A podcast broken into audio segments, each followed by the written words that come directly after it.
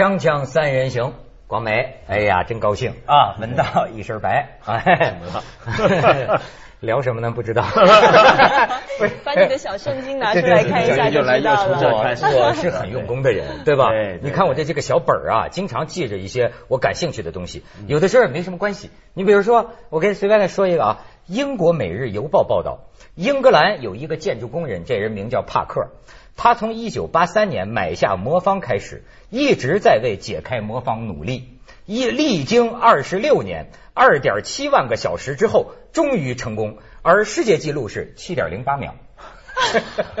用了二十多年啊！啊，这个工人他如此执着。一九八三年他买了个魔方，咔咔咔咔咔，他折腾了二十六年，就是二零零九年到今年嘛。对，因为那时候刚流行，八三年，对，到今年他才弄成全一个色儿的，而世界纪录是七点零八秒。那太容易了。我们小时候玩就是几下子就就搞定了。也没那么容易，但是你愿意花二十六年，我我我我估计他最后应该也是把他那个螺丝全拆了吧。他就是不愿意才会这样，因为这很简单，因为那以前就很多人把它拆了再来，哦或者有人教你秘诀什么的。没错那么他肯定就是他非常执着的要自己弄。你这就可以看出人跟人之间的这个距离，人跟人之间的不同，它可以有多多远，这就知道建设人佩服对多元化社会的这个必要，保护生物多样性的这个必要，没错对吧？其实我真正要说的是，最近我给咱们节目啊找着意义了。哎啊，这文道你这个哲终于有意义了哲学家，我给你献献献丑啊！你知道有一个德国哲学家，这人叫海德格尔吗？对海德格尔在写给胡塞尔，好像是他老师，对不对？对是的海德格尔在写给胡塞尔的女儿的信中说了这么一段话，嗯我觉得说的啊，好像是我们锵锵三人行。啊，他说什么啊？人们不能容忍自己整个夜晚在沉默不语之中度过，不惜一切代价，无论如何得讲点什么。没有任何东西能够幸免于谈论之难，一切都必须被砍碎嚼烂，变成供人们漫无边际去闲谈的琐碎题目，以使大家心满意足的一个题目接一个题目的砍下去。这是一种无知识、无生活的人，他们根本不知道于熙熙攘攘的市场之外，还有恬然成趣的精神生活。哎，对啊，海德格尔在他那本名著《边呃纯有与时间》里面，嗯就有一段特别讲的就是闲谈，嗯就是我们这种闲谈呢，都是一种对存在的遗忘。我们忘了忘了忘了存在是什么嘛？就是我们都是陷溺于一个这种闲聊之中，瞎侃没有意义的这种嗯胡说八道，就像我们这个节目一样。所以我们这个节目表达出人类对存在的遗忘嘛。哎呦，深，这深刻！你是我们的国师啊，哎文道知道的，但是就是说，无论如何，不惜一切代价，我们要讲点什么，对吗？对，广美聊点什么？说最近广美在北京的这个生活很不如意，什么不如意，多如意啊！我现在在那边，我也你这还叫如意啊我都觉得我已经成了半个北京人。怎么讲？因为你在这个中间寻求一个找到一个生存之道，因为我是去年的这个时候从香港搬过来可以说是仓皇出逃的一个，真的是仓皇出逃的一个情况之下，是是是在北京很快的时间安顿下来，对，然后其实，在一年当中也在寻寻觅觅，就觉得因为那个时候只是临时就是顶了一个朋友。不不不租的地方，然后就租了下来。哦，竟然在网上还有人说，呃，是有一个什么网友提供给我的住处，还把啊那个人、对，好好我也要找这个网友。这网友怎么这么好啊？不不是，就是有人写说网友介绍就有人写说，对啊，孟广美的房子还是某某某，就是还写了一个两个字的名字，说那个人是那个人，就是就是。同情我，把他给我给我住的地方，我自己看到这条新闻，我都觉得天哪，那人在哪儿？把他 给找出来吧。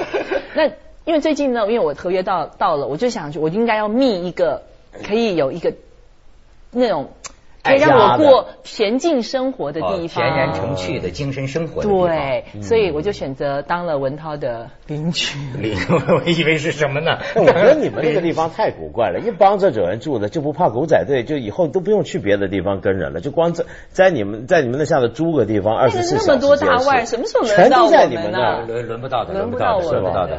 这个很难讲。刚刚呢，你讲到那个执着的这件事情，我就觉得呢，我我我对，又还有你这本《我执》这本书，我真的我真的觉得我这辈子有一个很大很大的问题，就是执着。对于放不下。对太多事情放不下，我除了对于人的那种放不下，就是说你知道我连。要搬离我旧的那个地方，连楼下那个小卖部的老板，我都觉得依依不舍。楼下那个做窗帘，帮我做了做了一年的窗帘，我告诉你，我对人的那种那种依依不舍，我觉得是一个很大的问题。他走的时候，半个街区给他送行 没有，重点是没人在乎啊，就唯 对没有人在，唯一在乎的人是我自己。然后我每次拍戏吧，跟人家拍个那种三个月、两个月拍完之后，我自己这边热泪盈眶，然后大家就那种声音，拜拜拜拜，那以后。有机会再见了。哎，我我情深意重。我除了对人的放不下，我告诉你，我还有个很大的问题，我对物。对，其实说白了就对装修放不下。是吗？你你可以相信吗？加起来就是对装修工人放不下。没错。你可以相信吗？我搬个家，我竟然搬了三卡车，两吨半的车子，我搬了三卡车。太有钱了吧？不是，还有地方能走吗？可以的，我我告诉你，我是一个有我我所有的东西都要按部就班，所有的东西都要有一个地方放着，所以我家里有大大小小各种不同的柜子，所以你不会觉得我东西很多，但是一旦要开始柜子里嘛。很多柜子里面，然后一旦我我要开始那个，所以我就在想说，那里面有我 十几年前就已经开始搜集的东西，那个东西我可能已经三年都已经忘记还有那个东西的存在，我就会觉得说，孟广美，你的生命当中需要有这个东西吗？你是其实是不需要的，但是你叫我拿起来把它给扔了，我我告诉你，我绝对办不到，所以我我觉得这个这种不能放下。我跟你讲，毕加索也这样。其实啊，这种人有可能是占有欲极强的人。对，毕加索你知道吗？他就是什么东西都不扔，他他就说都烂了。他他有一次啊，他的这个老婆把他的一个烂了的一个画画的工作服都油彩的送给一个那个花园的那个工人。你就说他这个人自私到一什么程度？看见之后就大发雷霆，就是他什么都是我的。哎，但是我我我不是我我像我堆那么多东西，因为有很多东西是可能是有一些厂商啊客户送给我的东西，我用不着的东西，我就在想说，我就在琢磨，每天在琢磨这个东西我可以把它送给什么人？因为你送给一个，我如果拿一个什么保养品、化妆品，在旁边呢嘛。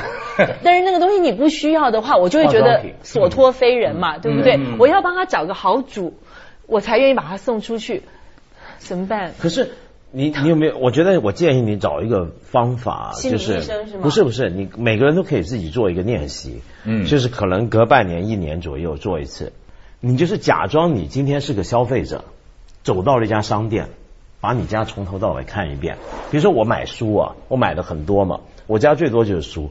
但我现在开始假装我是个逛书店的人，来了一家书店啊，看有什么书我会买呢？嗯。然后我就会发现这里头很多书我是不应该买的，我是不想买的。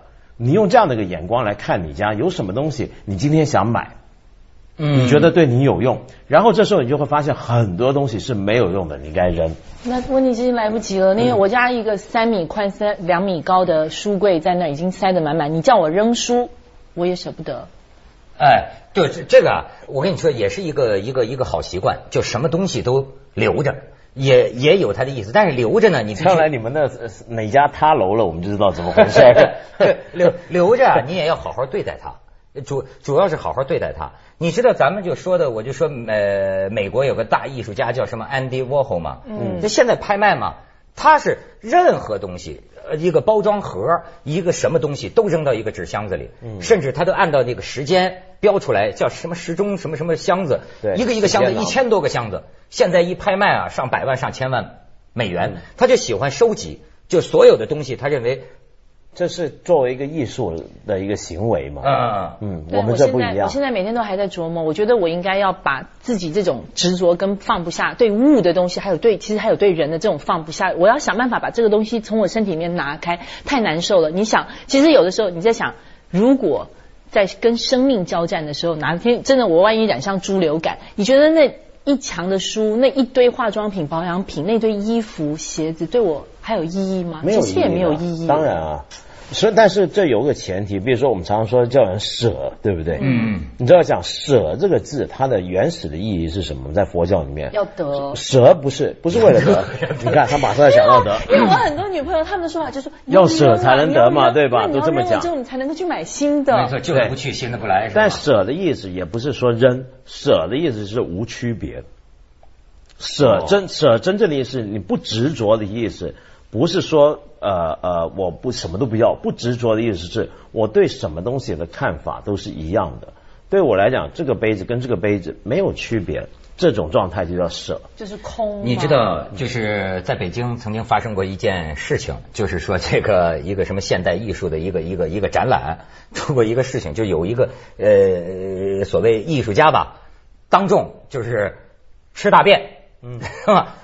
一 一盆就得夸夸夸照相就拍下来，他他他吃。当然，咱也不懂艺术哈。后来我看一个采访，我说他为什么这么干呢？嗯，后来他呀，他说他读这个《金刚经》，《金刚经》里这个佛就说了，这个无差别，对对吧？就是任何东西就是呃无差别，克服你的习性。比如说，你之所以觉得这个好吃，那个难吃，只是因为你的习性。说本来是无差别，他说呢，我就想这个试一试，破除我这个习性。这结果后来这个记者就问他说：“那结果怎么样呢？”他说：“结果是 感觉屎啊，确实是难吃。对，但这个很重要。这个因为藏传佛教不是有大家常常说藏传佛教，哎呀有双修啊，什么欢喜禅啊，什么这些事儿嘛，也的确是有。但是曾经有一位很重要的藏传的法王呢，他就说，对，是有的，是可以修的。修的前提就是你要无差别。什么叫你怎么样知道自己能不能修这个呢？就是给你一碗饭，一碗屎，你毫无差别的都能吃，那你就行了。”那肯定有一个会吐啊，那就那就不行。锵锵三人行，广告之后见。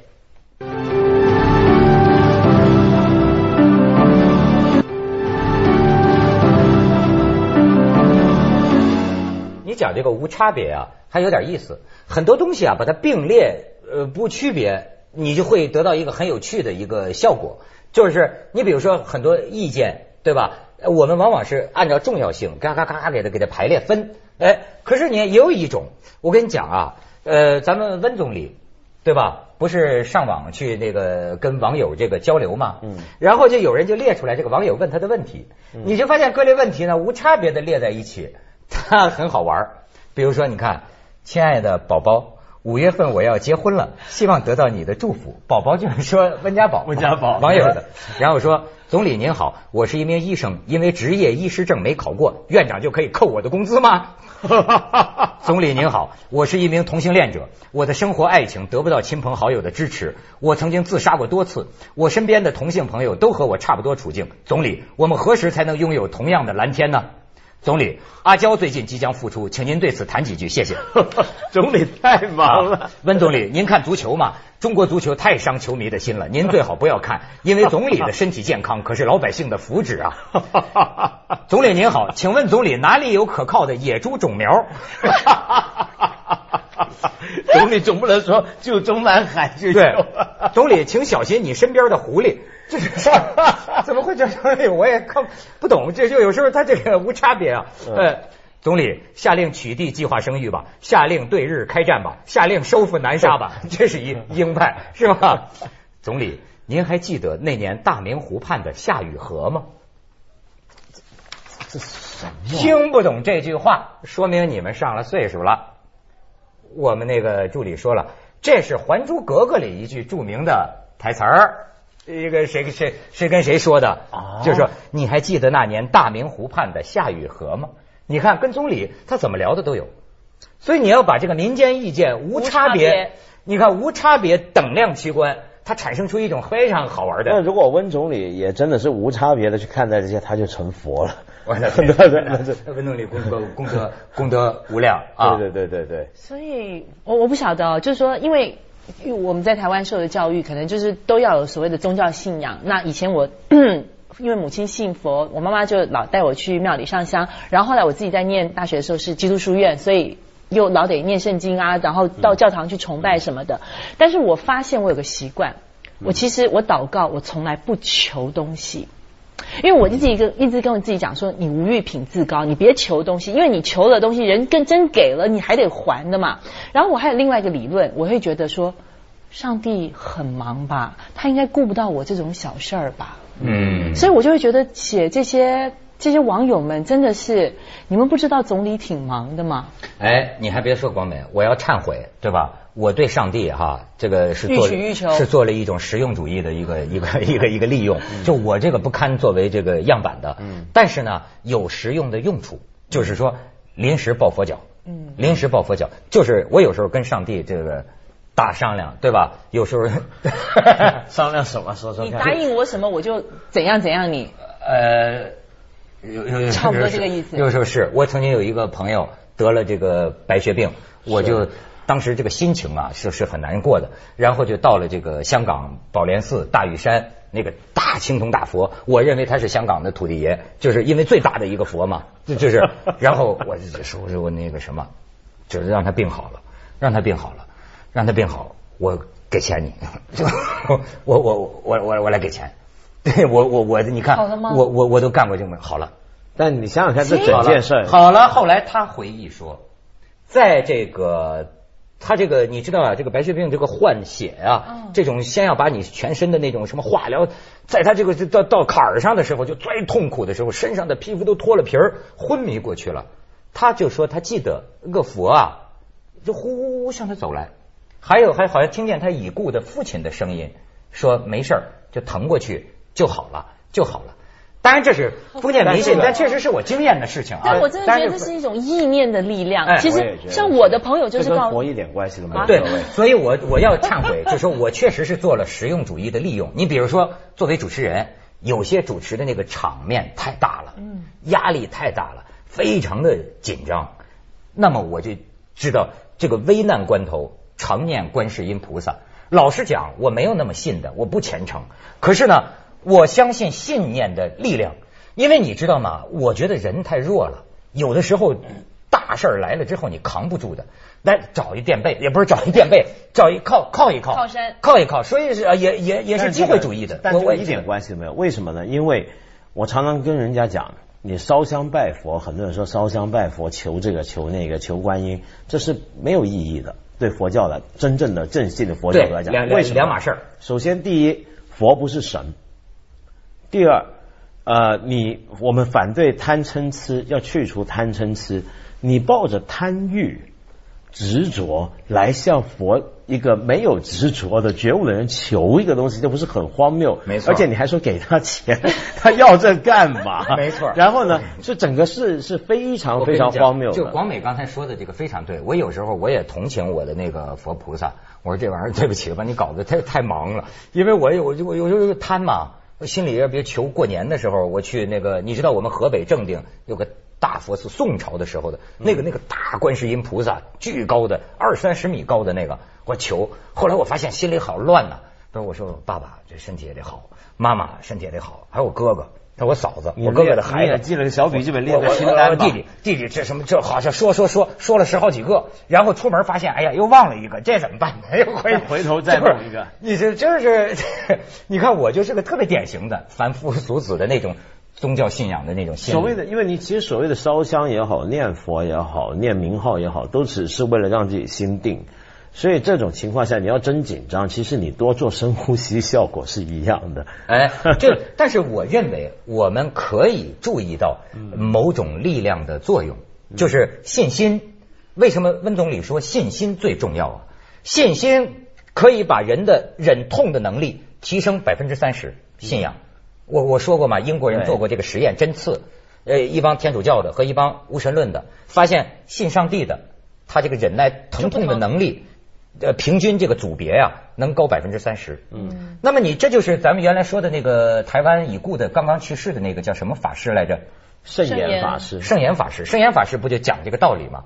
他说，老实讲，从这个佛的这个考古学来说，阿弥陀佛、观世音菩萨。这并不是释迦牟尼同时代就有的，都是后。他说：“但是呢，我修观世音菩萨。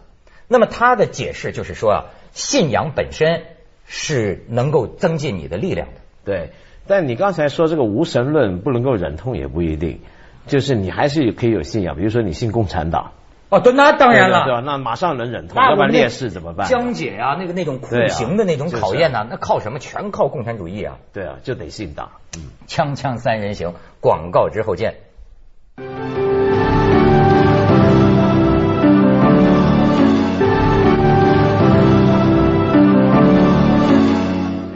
以说这跑题跑不停，本来要聊聊别的呢，对吧？怎么聊起聊的一聊到信仰，咱们聊了一个下山路的，文道。回主题。回回有主题嘛？像下三路，最近文道在新加坡碰见了一个事情，不是这新加坡报纸说的嘛？就说有个事儿闹得很厉害嘛，就是一个新加坡的一个公司的一个老板搞他女秘书，他的女秘书还是有丈夫的，人家结了婚的，结果就两个人，比如说一个有老婆，一个有老公，回回哪都不方便，开房呢又怕被人发现，于是只好在车里头搞。